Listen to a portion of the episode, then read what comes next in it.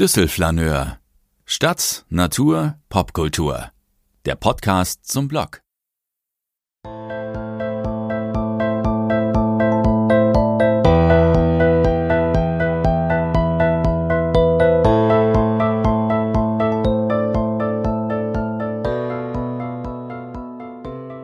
Mein Kölner Migrationshintergrund.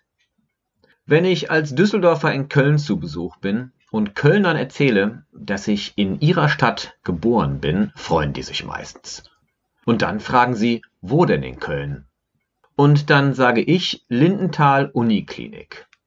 Und dann haken sie nach. Ja, aber wo genau hast du in Köln gewohnt?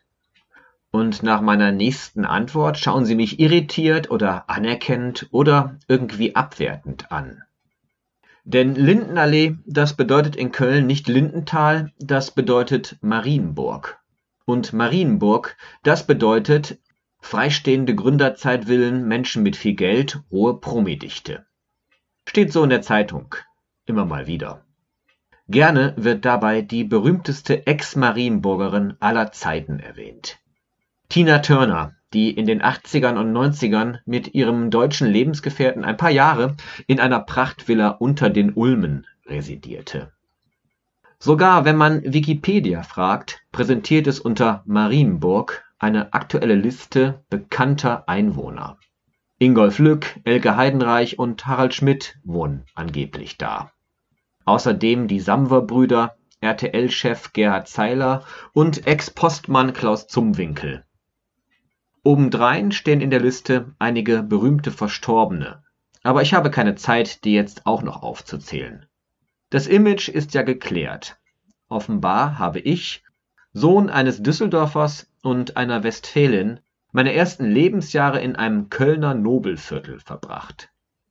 Wenn die Kölner blöd sind, was ja eigentlich nur bei wenigen der Fall ist, kann man darauf wetten, dass sie typisch Düsseldorfer sagen, sobald sie Marienburg hören.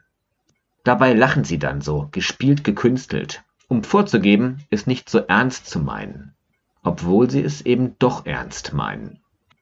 Manchmal sage ich zu den blöden Kölnern, die man eben doch öfter trifft, dass ich sie gerade veräppelt habe, was ja gar nicht stimmt.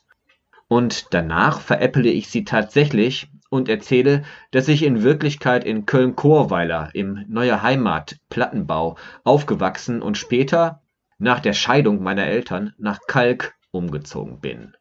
Chorweiler, Galk? Wie jetzt? sagen sie dann. Ich sei doch Düsseldorfer. Und im nächsten Moment lenke ich das Gespräch um, indem ich beiläufig erwähne, dass ich schon lange nicht mehr in Köln-Kalk, haha, Köln-Kalk-Verbot, sondern in Düsseldorf-Kalkum wohne, in der Nähe der Arena, und dass ich ein großer Fortuna-Fan sei. Aber, haha, natürlich nicht der Kölner Fortuna. Dass ich Fortuna Düsseldorf-Fan bin, stimmt wiederum. Auch wenn ich schon lange nicht mehr regelmäßig ins Stadion gehe. Und so fließt die Begegnung in eine friedliche dritte Halbzeit und plötzlich fallen komplett seriöse, rheinisch gesungene Sätze, die Spaß machen. Zum Beispiel: Eigentlich gehören sowohl Köln als auch Düsseldorf in die erste Liga. Oder Seit der Jongleuring nicht mehr Präsident von Fortuna Köln ist, geht's mit dem Verein bergab. Und manchmal auch Die Allos-Brüder haben ja erst bei euch und dann beim FC gespielt. Jute Jungens waren dat. Und dann denke ich, wenn diese Kölner, die ich gerade noch blöd fand, ein dermaßen erstklassiges Fußballlatein beherrschen und die Allofsbrüder mögen, können sie so blöd nun auch wieder nicht sein. In einer Marienburger Gründerzeitvilla haben wir damals tatsächlich gewohnt, aber freistehend war sie nicht. Und viel Geld hatten wir auch nicht, und daher war es ziemlich ideal, aber auch logisch, dass die Miete für den gesamten Monat etwa dem entsprach, was heute eine einzige Nacht im Vier-Sterne-Hotel kostet. 80 Quadratmeter erster Stock, 250 D-Mark. Konkurrenzlos günstig. Bevor mein Vater einzog, hatte meine Mutter dort bereits gemeinsam mit ihrer Schwester gewohnt. Eine Studentinnen-WG, die sich nach Ende des Studiums erst in eine junge Lehrerin-WG verwandelte und nach meiner Geburt in das Heim einer jungen Familie.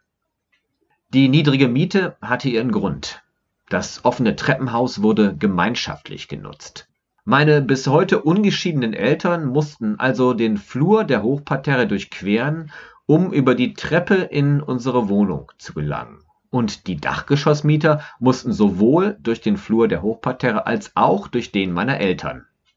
Da konnte es schon mal passieren, dass meine Eltern beim Weg vom Bad ins Schlafzimmer oder von der Küche ins Wohnzimmer den Nachbarn von oben begegneten falls sie Lust hatten, hin und wieder nackt durch die Wohnung zu laufen, was ja durchaus möglich, wenn nicht gar wahrscheinlich ist, so waren die Voraussetzungen dafür nicht gerade optimal.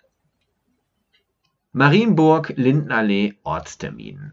Heute wandle ich zum ersten Mal seit Jahrzehnten auf den Spuren meines Kölner Migrationshintergrundes.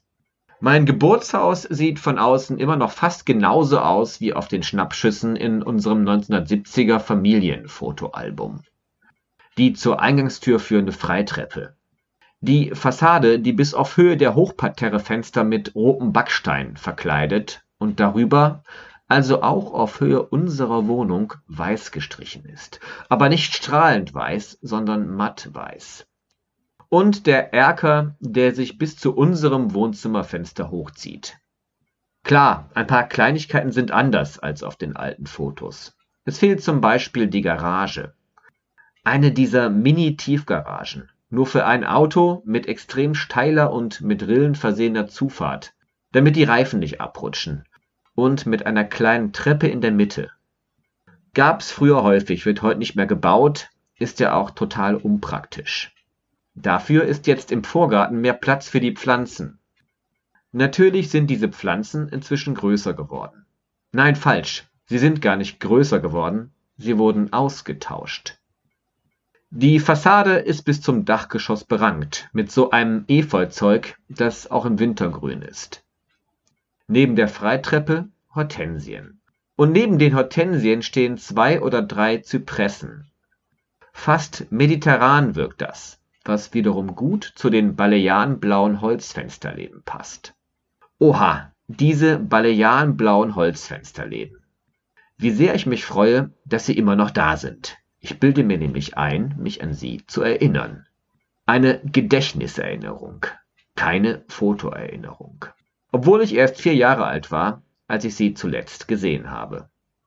Und als ich da so stehe und die Fenster anstarre und im Geiste bereits den Begleittext zu meinem Marienburg-Besuch formuliere, schießt mir, dem kitschallergischen Esoterikmuffel, auf einmal dieses kitschig-esoterische Schlusswort durch den Kopf. Wenn die Fensterläden ebenfalls ein Gedächtnis hätten, würden sie mich womöglich wiedererkennen.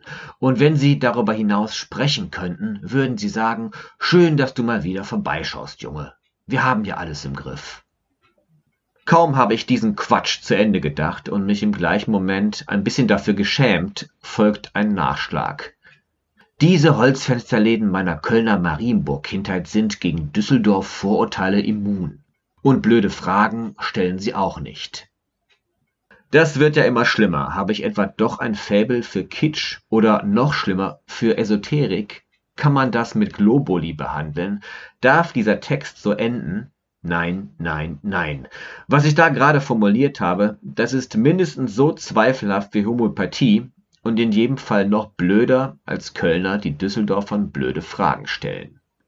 Holzfensterläden, an die man sich erinnert, persönlich anzusprechen, das wäre ja noch okay. Schließlich soll es sogar Leute geben, die auf Facebook Abschiedsbriefe an Lieblingsbuchhandlungen oder Liebeserklärungen an Einkaufsstraßen veröffentlichen. Aber Holzfensterläden, die sich selbst erinnern und selbst sprechen, das geht gar nicht. Holzfensterläden haben kein Gedächtnis und sprechen sollten sie auch nicht. Nicht mal im Konjunktiv 2. Ich hebe den Kopf, schaue erneut zu den Fenstern hoch und plötzlich weiß ich, dass das richtige Schlusswort viel einfacher ist. Es lautet, diese balearenblauen Kölner Holzfensterläden sind genau so, wie sie sein müssen. Sie sind perfekt. Ich atme auf und mache mit dem Smartphone noch schnell zwei bis drei Fotos von unserem Wohnzimmerfenster. Dann setze ich mich ins Auto und fahre zurück nach Düsseldorf